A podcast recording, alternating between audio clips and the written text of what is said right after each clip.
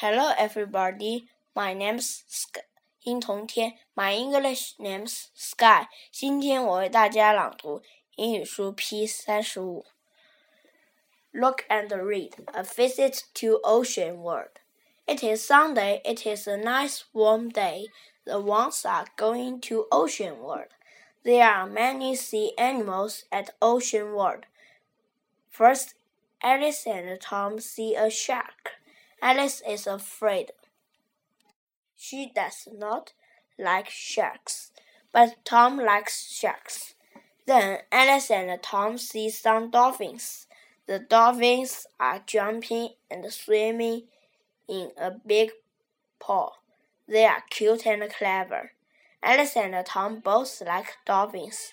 It is twelve fifteen. The children are hungry. The Wangs are looking for a restaurant. Is there a restaurant near here? Mr. Wang asks a man. Yes, there is, answers the man. Go around Green Road and turn right at the first crossing. You can see some restaurants there.